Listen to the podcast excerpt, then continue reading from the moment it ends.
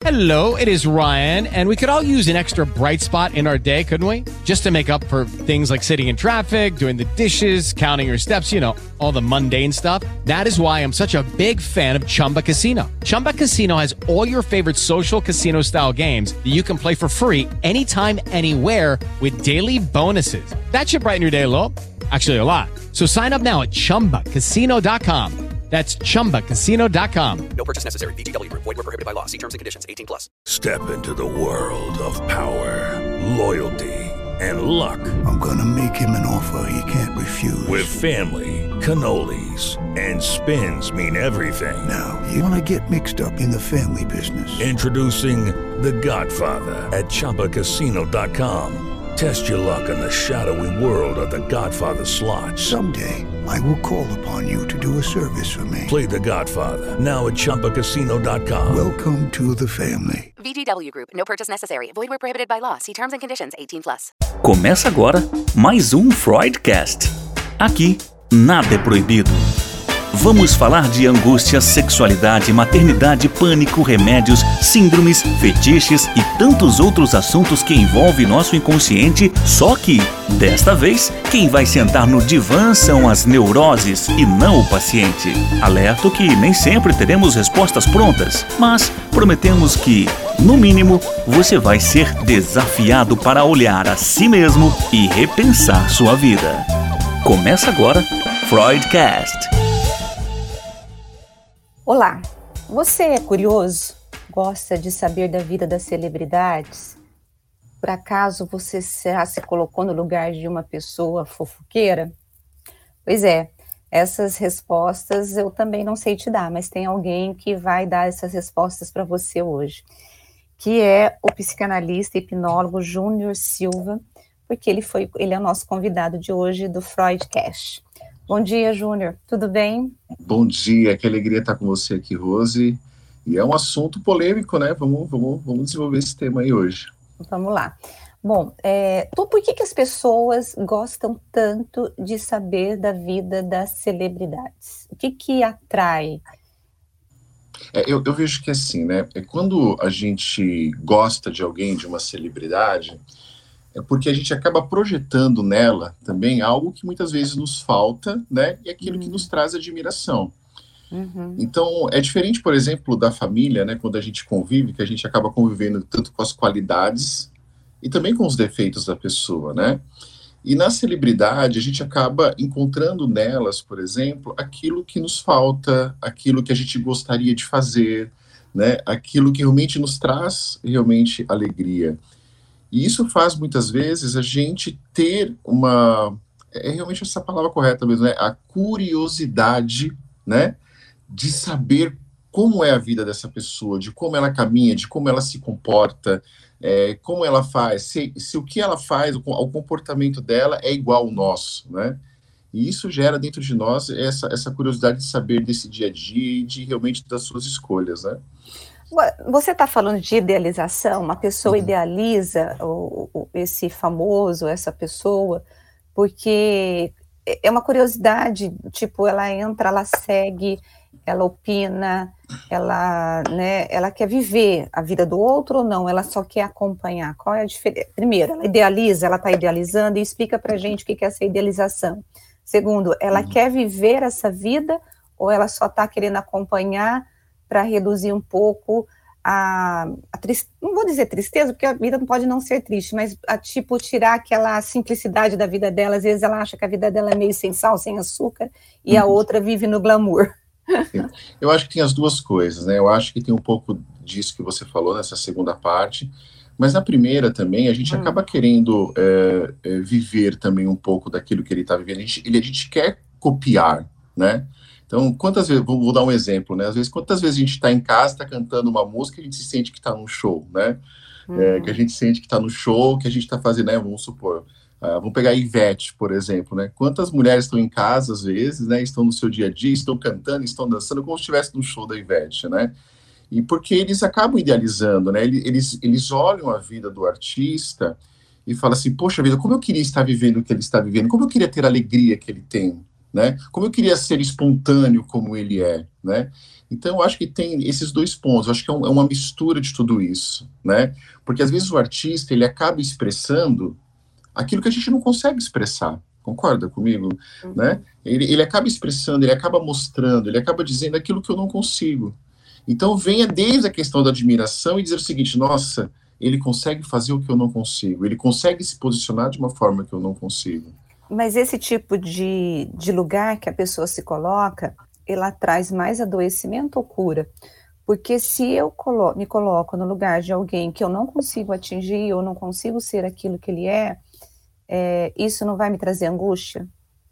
Isso vai trazer angústia porque isso vai acabar, é, a gente vai acabar não conseguindo realizar o que a gente, a gente quer, né? Porque a gente está se projetando no outro. Quando eu me projeto no outro, eu esqueço de quem eu sou e de como eu estou, né? E é por isso que às vezes as pessoas passam um pouco desse ponto, né? onde elas acabam até realmente brigando, né? A gente pega o caso do Whindersson, por exemplo, né, da, da Luísa, né? Então tem muita gente que estava defendendo o Whindersson como se fosse o Whindersson, uhum. né? Então se coloca, né? Então assim, é como se ele tivesse se sentido uh, traído, como se ele tivesse se sentido enganado, né? Ele, ele alimenta, olha, olha, isso é muito interessante. Ele, ele não só compra a dor do Whindersson. Ele mistura a dor dele como se ele fosse o Whindersson.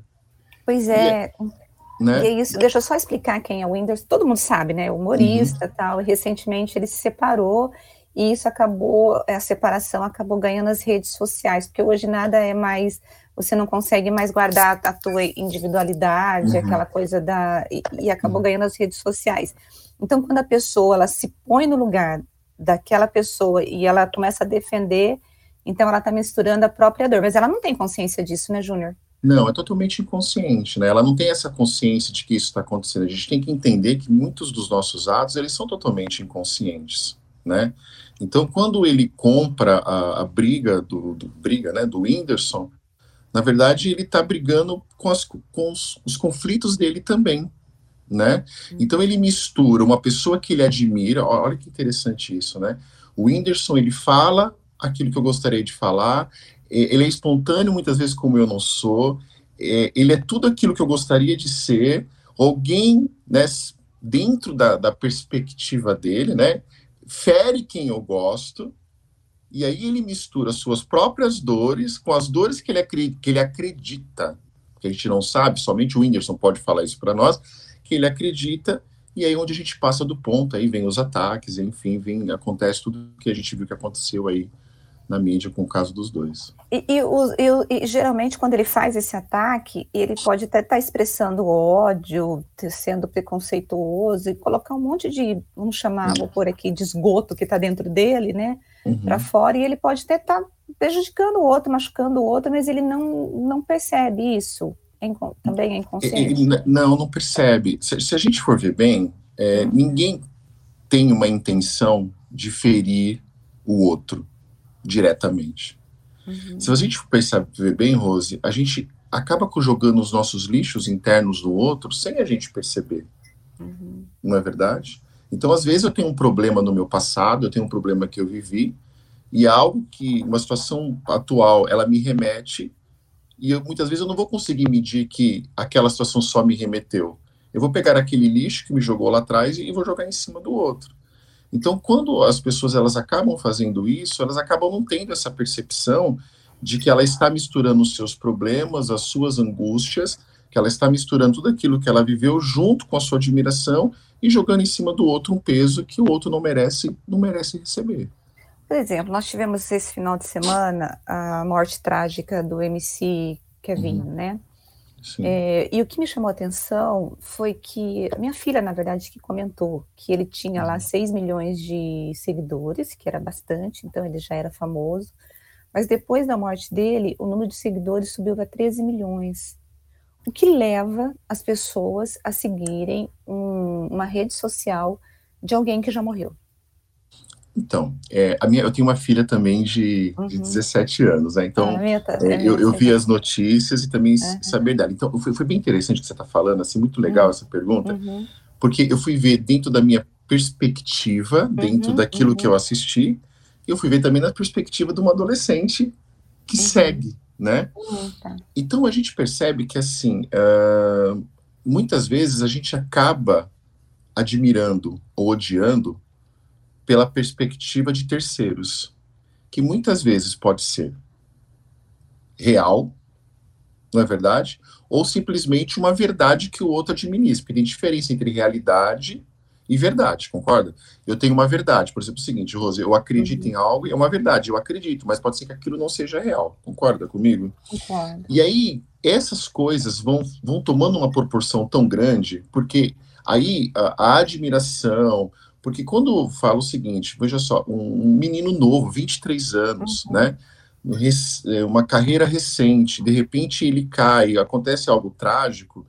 Então todo mundo enxerga aquilo como uma tragédia, né? né, que- Porque realmente foi uma tragédia que aconteceu.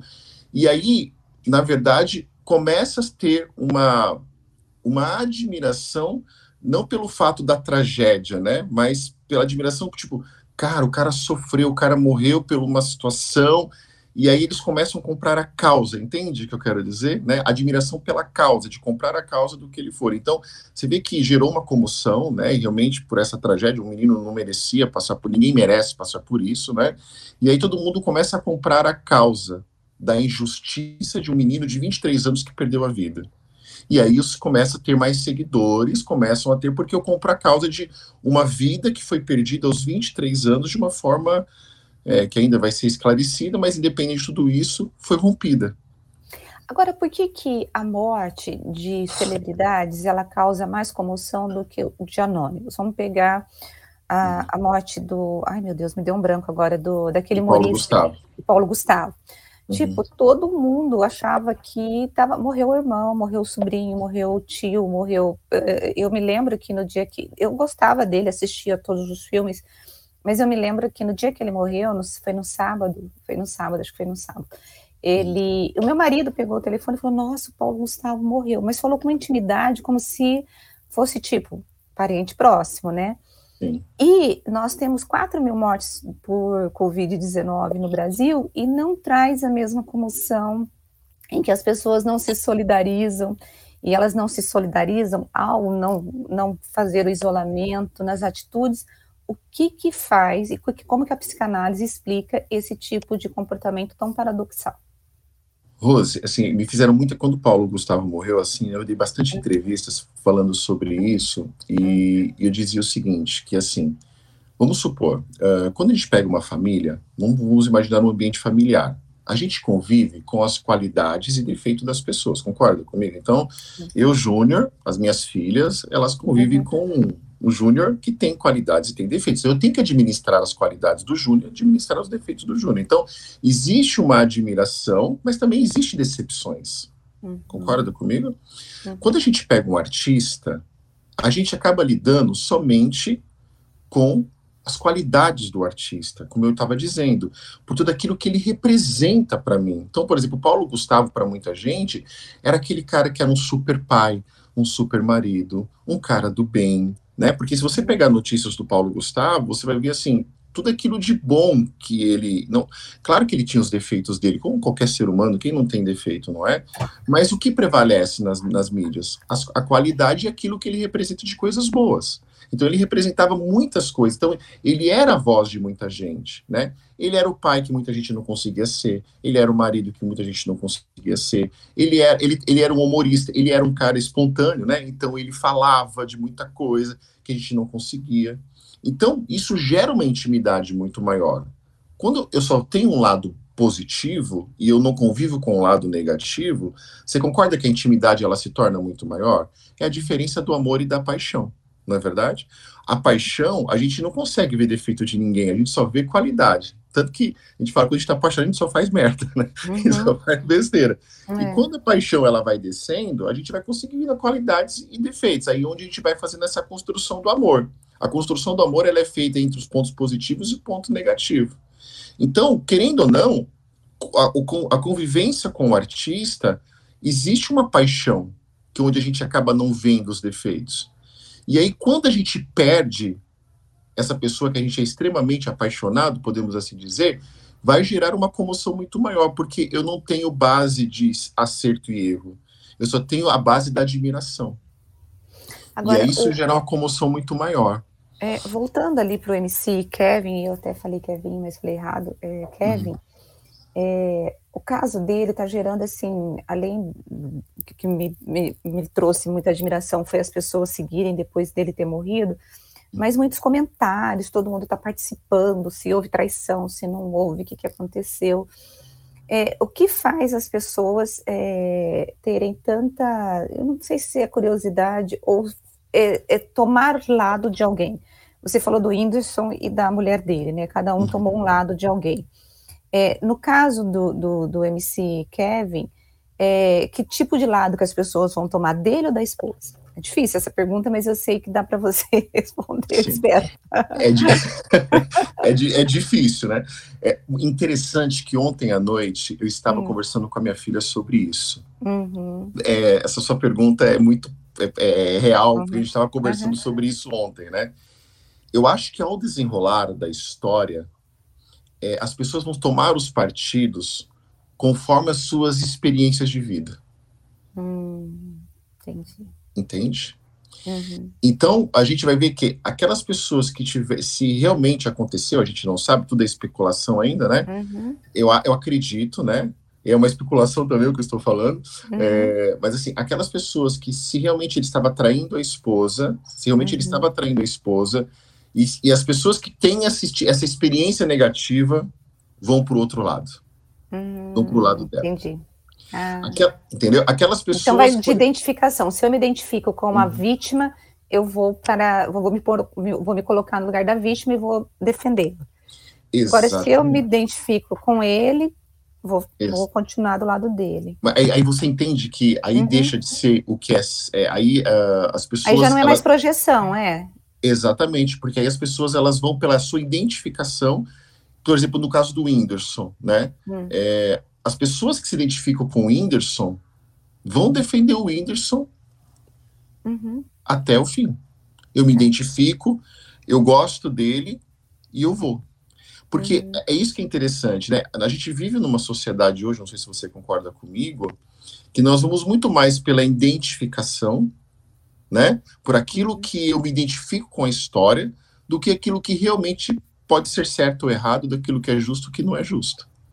É, porque eu defendo a minha verdade, né? É, Exa exatamente. Não a verdade. Você, tanto que a gente vive hoje nas redes sociais esse fenômeno, né? Independentemente, você pode ter uma fonte oficial dizendo que aquilo não é verdade, mas se eu tenho uma pessoa que confirma aquilo que eu penso, eu vou passar a pensar como ela e seguir aquilo independentemente do que. Independentemente. Isso, isso acontece, por exemplo, no, no, no âmbito religioso, no âmbito político, porque as pessoas, é, elas, elas não, nós não fomos educados e doutrinados a, a realmente valorizar a realidade. Nós valorizamos as nossas verdades. Tem diferença, você concorda comigo? Entre a realidade e a verdade. Eu posso ter uma verdade. É que a realidade que nós temos pode nos frustrar, né? E não é tão. É, ela pode trazer dor, inclusive, e, e, o amadurecimento ele não é muito fácil, né? Então é, é melhor eu me colocar no lugar onde eu não preciso amadurecer. Na verdade, é um lugar de onipotência. O ser humano vive muito isso, né? Exatamente. E se a gente for ver bem, mais que a realidade, ela seja libertadora. Uhum. E ela seja o único caminho para que a gente possa fazer uma construção de felicidade. É, porque é o autoconhecimento que traz com que você consiga se ver, consiga se aceitar, né? Exatamente.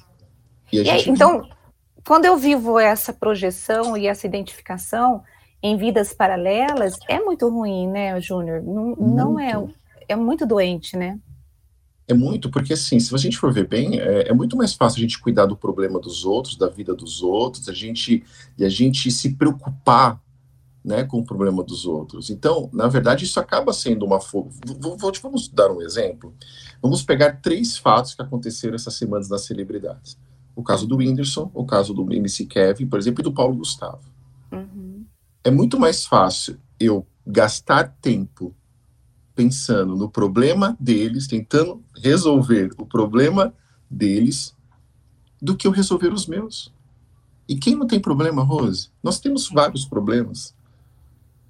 E a gente deixa de realmente resolver os nossos problemas né? Porque é muito mais confortável resolver o problema dos outros. É mais fácil é, atacar o, o Whindersson ou a Luísa, ou seja quem for, do que realmente olhar para dentro de mim e falar, deixa agora eu resolver os meus problemas. Que às vezes são mais simples de resolver, mas a gente não resolve. Verdade. Agora, o, assim, uma coisa que a gente viveu muito é, com o BBB foi a história da lac, é, não é lacrar, meu Deus, é cancelar, Cancelar. cancelamento, né? Uhum. E a gente vê o cancelamento assim é, em várias situações e as pessoas cancelam sem dó. É possível é, você só cancelar sem levar em conta o que você está fazendo com aquela pessoa, porque para mim isso é um bullying é, virtual em escala assim enorme, né? Porque você cancela, cancela, cancela e você está punindo aquelas pessoas, aquela pessoa. Você está sendo justiceiro. Se colocar nesse papel de justiceiro, é, não, as, as pessoas têm consciência que elas estão nesse papel de justiceiro ou elas não têm? Às vezes não, às vezes ela acha que ela está no direito dela, porque quando ela faz esse tipo de cancelamento, na verdade ela não está cancelando só, vamos dar um exemplo da Carol Conká. As pessoas que fizeram o cancelamento com elas não cancelaram somente a Carol Conká. Na verdade, a força que muitas vezes veio, porque eles estavam cancelando as pessoas que as oprimem, as pessoas uhum. que as ferem que ela não tem coragem de resolver, que ela não tem força para resolver. Então, hoje, fazer esse cancelamento virtual é muito mais fácil do que eu resolver as opressões que eu tenho na minha própria vida. Né? Então, porque na internet eu posso colocar o que eu quiser, você concorda comigo? Eu coloco o que eu quiser, eu deixo de seguir, eu deixo de seguir, mas a gente tem que entender que a gente faz essas projeções. Né? Os artistas, por exemplo, eles correm esse risco né? de, é, de sofrer tudo isso, porque a vida deles é muito acessível né, está é, tá exposta. Então, só que isso não gera consequência para aquele que está cancelando, mas gera consequência naquele que foi cancelado. E quando a pessoa ela vai resolver, você, ela, vamos supor, eu tenho um problema com alguém, com um Y, a pessoa vai chamada Y, e que se eu for resolver esse problema, isso vai gerar uma consequência perto de mim. Então eu pego todas as minhas frustrações, eu pego as rejeições que eu tenho e o projeto no outro, e eu vou muitas vezes sem. Agora, o, por exemplo, é, eu fiquei pensando quando você falou da consequência, você está atingindo aquele que foi cancelado. O uhum. artista, é, ele vive também um paradoxo. Antes da fama, ele faz de tudo para ter fama, né? Então, ele quer ser convidado, ele quer, quer, aparecer em festas, porque a fama é o que vai fazer com que ele possa é, ter mais seguidores, com que os filmes uhum. dele tenham é, sucesso, ou outro tipo de atividade que ele faça nesse mundo artístico. Depois que ele é, ganha fama, aquele fã começa a incomodá-lo, porque aquele fã é, se sente dono dele mesmo, então quer determinar o que ele tem que vestir, o que ele tem que comer, o que ele tem que frequentar, e ele se sente o tempo todo vigiado. É, e isso traz muita angústia para o artista e poder para o fã. É, como trabalhar isso? Não tem como trabalhar? O, o, como viver essa vida maluca que eles vivem, nesse sentido de que antes eu queria, aquele que eu queria ontem, hoje eu não quero mais. Mas você sabe que assim, né? É, se a gente for ver na vida, tem, a gente quer tanta coisa que a gente nem tem consciência do que a gente quer, né? Uhum. A gente não tem consciência do preço que é isso. Ah, né? Então, nós então, falando de preço. Exatamente. Então, quando a gente não tem, a gente, a gente banca que eu pago o preço de qualquer coisa. Só que quando a gente tem, o preço às vezes é muito maior daquilo que a gente pode imaginar né? Então, às vezes, entre, entre é, está aquele conflito entre o desejo e o preço. Então, quando a conta vem, aí é onde a gente tem a consciência de que eu não consigo bancar aquilo que eu queria. Falando do e aí Whindersson. faz o quê? É, faz o quê? É, o Whindersson, por exemplo, falando do Whindersson, depois você pode terminar. Tá. O Whindersson, por exemplo, é, você vê que ele próprio fala em algumas entrevistas, né, que para ele ele começou a administrar, ter dificuldade de administrar tudo isso, porque ele não conseguia em nenhum lugar, né? Então eu acho que a partir do momento a gente é, entender que o artista ele precisa aprender a pagar o preço que ele quer. E se realmente é isso que ele quer, Será que eu, queria, eu queria pagar depressão, né? O, o, ele... o, Whindersson, o Whindersson teve, teve depressão, né? E ele fala que ele trata, até, eu acho que até hoje ele trata, porque chegou um certo momento que ele viu que tudo aquilo que ele queria custava muito alto e ele não estava conseguindo administrar o preço. E é onde muitos artistas, eu atendo vários artistas, na verdade, né? Assim, eu atendo, eu atendo bastante deles. E, e muito dos trabalhos que a gente faz é questão do administrar esse preço que a fama leva, né? Esse preço que o quanto custa aquilo que realmente ele sempre desejou. E essa queixa é muito comum deles dizendo que não tem privacidade, que as Hum. pessoas querem definir o que eles é, faz, fazem, o que eles comem. Eles têm necessidade dessa desse respeito à individualidade ou não? É uma queixa comum entre os É artistas? muito, na verdade, é quase, quase unânime. Eu posso, Hum. assim, dizer que Uhum. quase 90% deles, assim, né? Eles têm, têm essa dificuldade porque, assim, eles, eles não têm o direito, vamos supor, eu estou num restaurante e às vezes eu quero pedir um vinho e às vezes eu sou julgado porque eu estou tomando um vinho. Né? Eu sou julgado se eu, se eu comer um cachorro quente na rua, tem gente me fotografando porque eu não começo a comer, poder comer um cachorro quente numa barraquinha. Então, quando você perde a sua liberdade, você está perdendo. Porque, querendo ou não, o artista, é, ele, ele, ele é um personagem individual na cabeça de cada um, concorda comigo? Então, cada um enxerga o artista de uma forma. Você imagina ter que dar conta de suprir a expectativa de cada fã ele ser aquilo que o fã deseja? E o fã vai exigir o que? A verdade dele, e não realmente quem ele é. Né? Então, isso, eles acabam sofrendo em relação a tudo isso. Né? É uma escravidão, se a gente for ver bem. Né? E aí eles vão para terapia para tentar lidar com toda essa angústia. eles vão para terapia de lidar com essa angústia, de saber lidar com tudo isso. Né? Muitos, muitos Uhum. me procuram com essa, com essa finalidade. Bom, a gente abriu esse podcast é, falando sobre curiosidade e fofoca. Afinal de contas, esse fã, ele é curioso ele é fofoqueiro? Quem que é ele? ele ele é alguém que se projeta, cria expectativa e, e que muitas vezes né, ele quer controlar a vida do artista porque ele quer suprir as suas próprias expectativas. Ele quer que o artista supra as suas expectativas. Quando ele quer controlar a vida do artista, ele está também querendo controlar dele, já que ele, muitas vezes ele não tem controle sobre a própria vida, e aí é mais fácil você controlar do outro, ou não? É, é mais fácil você é mais fácil você ordenar o outro do que você cumprir, né? É mais fácil Uhum. você dar ordem do que você cumprir as coisas. Então, é, é isso que eu acabei de dizer, porque é muito mais fácil ele exigir do outro do que exigir dele mesmo.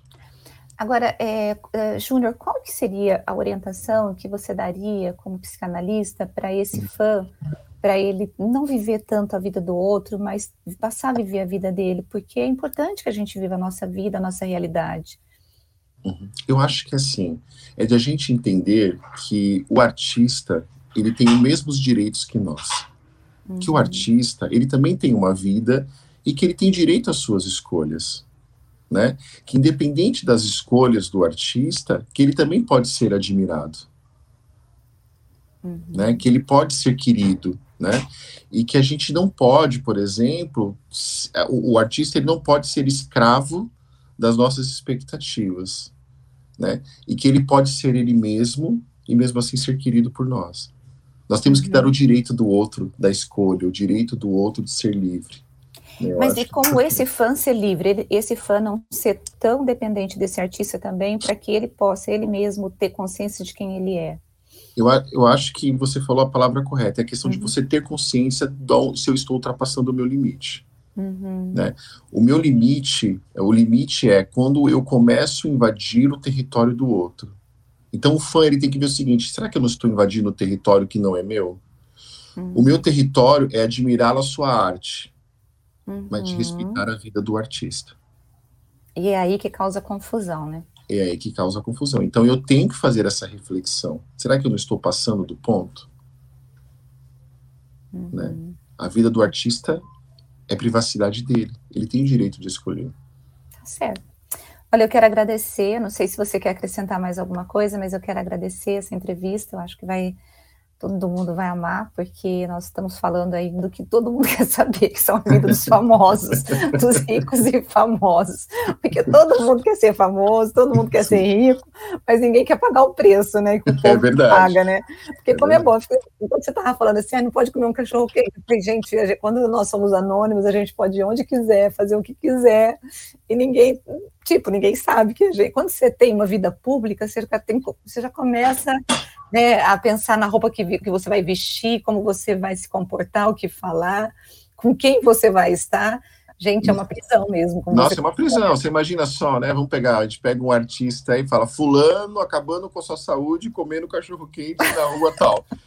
gente, já pensou algo que é tão normal? As pessoas, os artistas não podem muitas vezes fazer. Ou se ele, se ele tomar um refrigerante, por exemplo, fala assim, nossa, né, está tomando isso aqui. Gente, é terrível. Eles sofrem, viu? Eles sofrem. Você imagina. Olha, muito obrigada, viu, Júnior? Rose, muito obrigado. Foi um prazer estar com você. Né? Espero a gente estar mais vezes e conte comigo quando precisar. Tá certo, muito obrigado. E eu quero agradecer você que esteve conosco, eu espero que você tenha gostado e eu espero que ele tenha levado você a pensar sobre que lugar você tem se colocado e ter um pouco mais de empatia por aqueles que são famosos, por aqueles que estão na mídia, né? Então, na hora de você cancelar alguém, na hora de você emitir uma opinião, e às vezes nem são tão famosos, mas quando você entra no computador para poder dar uma opinião sobre alguém que muitas vezes você nem conhece, mas você se acha no direito de julgar essa pessoa, que você possa refletir se você gostaria que alguém falasse aquilo que você está falando para essa pessoa, ou se você se coloca no lugar dela, que é isso que é empatia, porque aí vai fazer com que você haja com mais bom senso. E a gente se encontra no próximo Freudcast na semana que vem, quando eu terei mais um psicanalista aqui e na semana que vem nós vamos falar sobre perversão. Eu te espero. Um abraço. Tchau, tchau.